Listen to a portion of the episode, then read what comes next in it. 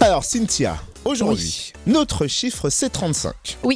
Tenez-vous bien, la plus grande galette saucisse du monde mesure 35 Mais mètres. t'as faim ou quoi pour parler d'une euh, galette saucisse ce Ah. matin Un peu, tu sais bien, à cette heure-ci, mais enfin, de là à avaler la galette saucisse de 35 mètres, non. C'est quand même que ce record est complètement dingue.